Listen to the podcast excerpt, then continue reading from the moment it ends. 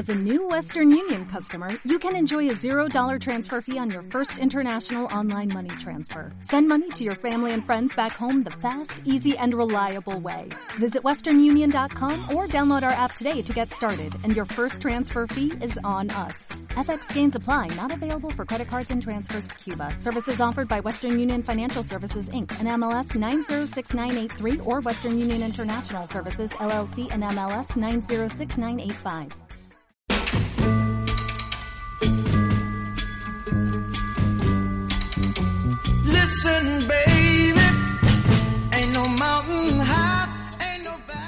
Bienvenidos a Reto 16 Cimas Radio, la emisora de los amantes de la montaña, el senderismo y el turismo activo. Una radio creada por Reto 16 Cimas, la plataforma de marketing y comunicación de turismo activo que te plantea un desafío único, subir el punto más alto de cada comunidad autónoma.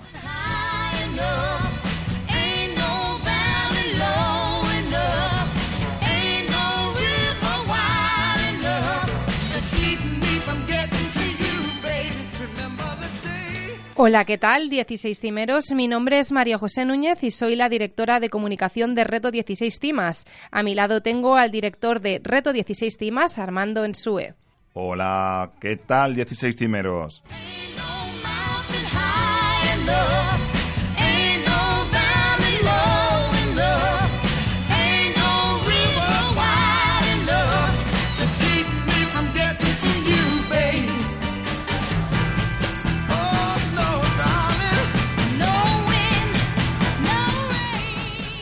El cuidado de los pies. Eh, Armando, ¿qué tal llevas el tema del calzado para la montaña? El cuidarte un poco, pues lo que es al final la base de las caminatas que nos pegamos por la montaña.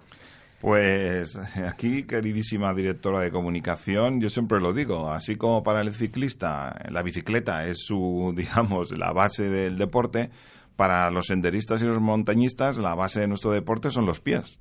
Desde luego que sí. Eh, tenemos ahí al otro lado a alguien que nos va a hablar un poco sobre el tema de los pies, el tema de la importancia de unos pies sanos para practicar senderismo y otros deportes de montaña. Tenemos a Juan Carlos de Copoma, que es el Colegio Oficial de Podólogos de la Comunidad de Madrid. ¿Qué tal, Juan Carlos? Hola, ¿qué tal? Muy buenas.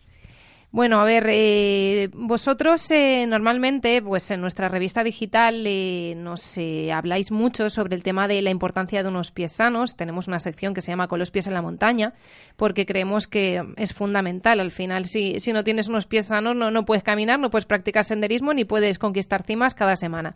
Entonces, primero de todo, mm, en plan genérico, queríamos que nos contaras un poco cuáles son los cuidados previos que debemos seguir para nuestros pies cuando vamos a emprender una sesión de senderismo. Sí, pues como muy bien decíais, al final eh, la montaña, nuestros pies son, son la herramienta de trabajo, ¿no? Al final tener los pies en unas buenas condiciones es fundamental a la hora de practicar deporte de, de montaña.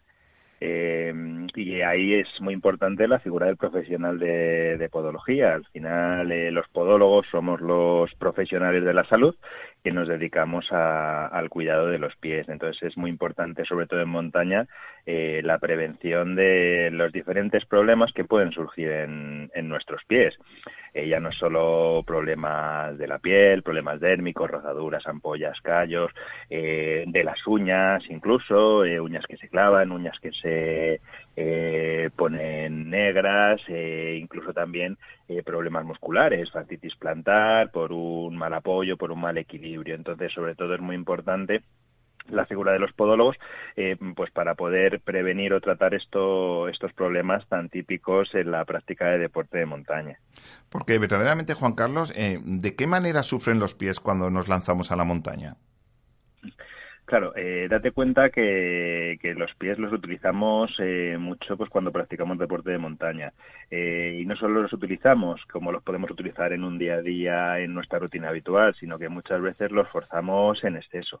Además, aquí también entra en juego la variable del calzado. Lógicamente, eh, no todas las personas tienen las mismas necesidades necesidades en cuanto en cuanto a calzado Entonces, eh, claro, todo, es- todo este conjunto de variables, luego también hay personas que se eh, meten en montaña sin tener una, un hábito, una práctica previa, que también, claro, es una cosa importante. Cuando no estamos acostumbrados a hacer una determinada actividad y nos ponemos a hacerla, eh, pues también podemos tener problemas, en este caso, en nuestros, nuestros pies. ¿Y cuáles son las lesiones en los pies más comunes en gente que practica montañismo? Pues mira, eh, pues un poquito comentaba comentaba antes, pues desde problemas por eh, rozaduras, Ajá, callos, rozaduras. ampollas, que esa es muy típica, e incluso estas este tipo de, de lesiones, de patologías, pues ocurren mucho porque eh, no he utilizado el calzado más apropiado o no estoy bien adaptado a ese calzado que, que estoy utilizando. Luego también eh, lesiones muy típicas son lesiones en las uñas. Eh, muchas veces no llevamos el cuidado apropiado de nuestras uñas y el exceso de fricción, el exceso de roce que provoca el deporte de la montaña, pues puede hacer que una uña se, se clave. Y cuando Las uña uñas, se clave, sí, a veces las grandes claro. olvidadas. Perdona. Sí. Las Sí, uñas no, es es verdad así. que a veces son las grandes olvidadas. A veces como que, no sé, forman parte del pie, pero no, no les hacemos ni caso hasta que nos pasa algo y es verdaderamente un problema. Claro, mira, al final un poco pasa con, con todo el pie. El pie es un poco, eh, hablando así malamente, el, el tercer mundo del cuerpo, ¿no? Al final no le... Qué buena, qué buena Qué buena frase. frase. no, no, le- no les hacemos el caso que merecen. Y es más, hay muchas personas que piensan que los cuidados de los pies son cuidados estéticos y están equivocadas porque los Sí. cuidados de los pies son cuidados de salud. Los pies forman parte de nuestro cuerpo y un problema en unas uñas, aunque nos parezca poco glamuroso, es un problema de salud. Es decir, que se nos clave una uña es un problema de salud porque esa uña que se clava, aparte de la incomodidad, de la molestia, del dolor, puede generar una infección y una infección en el cuerpo, aunque sea en el pie, puede tener consecuencias muy graves, sobre todo en determinadas personas. Correcto. Y mira, eh, ya que comentas esto, Juan Carlos, porque me estoy dando cuenta que a la hora de elegir calzado, mucha gente está, eh, muchísima gente es, es profesional y lo sabe, pero hay otra gente que lo hace por, por el color, porque es fashion, porque es barato, porque es caro. Por, pero dime, ¿qué tipo de calzado debemos llevar para practicar senderismo o subir una cima de manera que nuestros pies vayan protegidos?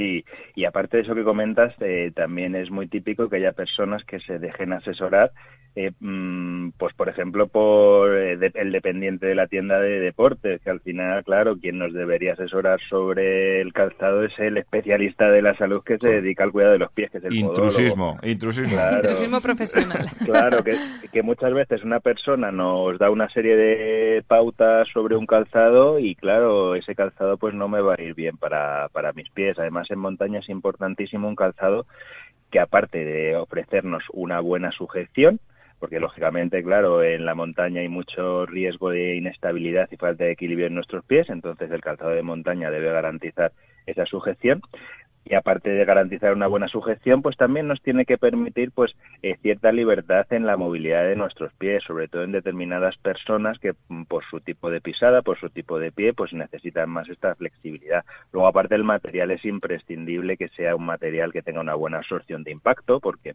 en la montaña una de las cosas que ocurre es que se multiplica considerablemente el impacto que reciben nuestros pies. Entonces ese zapato debe garantizar eh, la absorción de gran parte de de estas presiones que llegan a nuestros pies.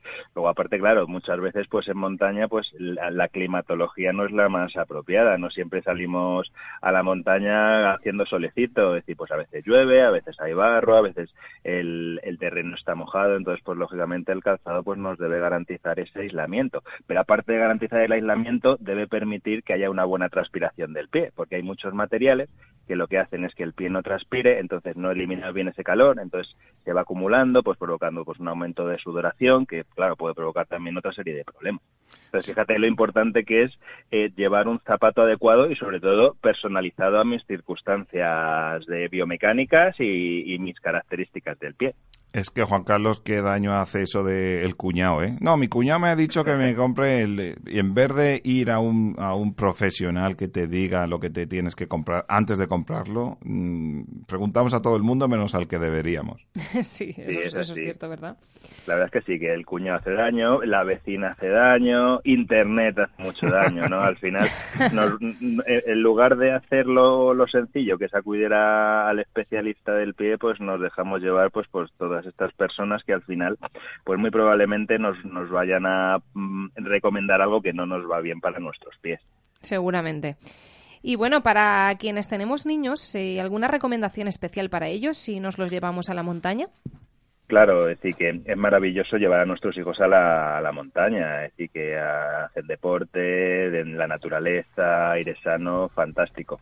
Eh, lo que ocurre que los, los pies de los niños, eh, especialmente, son pies eh, de riesgo. Y son pies de riesgo porque son pies que, que están en crecimiento, son pies que no se han desarrollado todavía.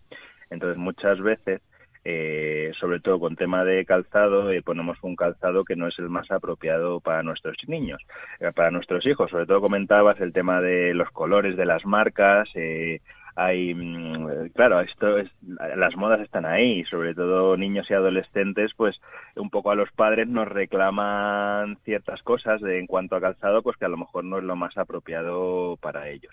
Sobre todo en niños es muy necesario eh, la visita al especialista la visita a la consulta de podología a partir de los cuatro años porque en, en niños muchos problemas eh, en los pies un pie plano una marcha hacia adentro una marcha hacia afuera unas rodillas valgas pues son problemas que podemos tratar y podemos corregir. Sin embargo, estos problemas en la edad adulta, pues no vamos a poder corregir, solo vamos a poder compensar. Entonces, Eh. claro, es, es importante esa visita a partir de los cuatro años, que ya está el patrón de marcha establecido a la consulta de, de podología. Bueno, pues eh, ya para finalizar, eh, Juan Carlos, eh, no te quiero meter presión, pero ahora mismo tenemos una comunidad de 4.000 personas en Reto 16 Cimas. Eso creo que deben de ser unos 8.000 pies y he calculado con unos 80.000 dedos. Eh, ¿Tienes algo que decir a estos 80.000 dedos que te están oyendo? Sí, eh, eh, sobre todo que, oye, que el deporte de montaña es un deporte maravilloso y un poco lo que comentábamos al principio, si realmente hacemos este deporte con nuestros pies, pues tenemos que cuidarlos y obviamente nuestros pies tenemos que ponerlos en manos de, las personas apropiadas, eh, que son los profesionales de podología. Entonces no hay que dejar los pies en, en manos de intrusos ni en manos de otra persona que lo único que hacen es eh, pues provocar daño, ¿no? Entonces es importantísimo cuidar nuestros pies, llevar un calzado apropiado, eh, acudir a la consulta de, podología y sobre todo pues disfrutar de este, de este deporte maravilloso al aire libre. Pues muchísimas gracias, Juan Carlos, por tus consejos. Juan Carlos, del Colegio Oficial de Podólogos de la Comunidad de Madrid.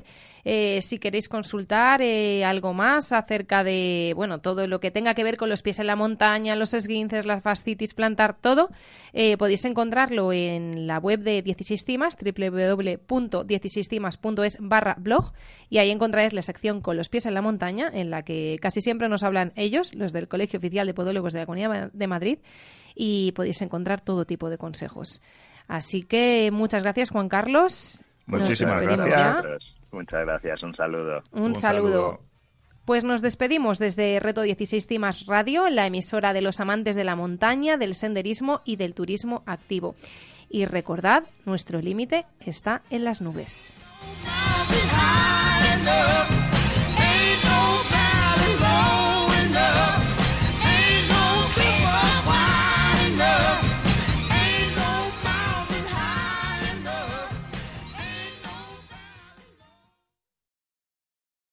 Dale más potencia a tu primavera con The Home Depot. Obtén una potencia similar a la de la gasolina para podar, recortar y soplar con el sistema OnePlus de 18 voltios de Ryobi desde solo 89 dólares. Potencia para podar un tercio de un acre con una carga. Potencia para recortar el césped que dura hasta dos horas. Y fuerza de soplado de 110 millas por hora. Todo con una batería intercambiable. Llévate el sistema inalámbrico OnePlus de 18 voltios de Ryobi. Solo en The Home Depot. Haces más. Logras más.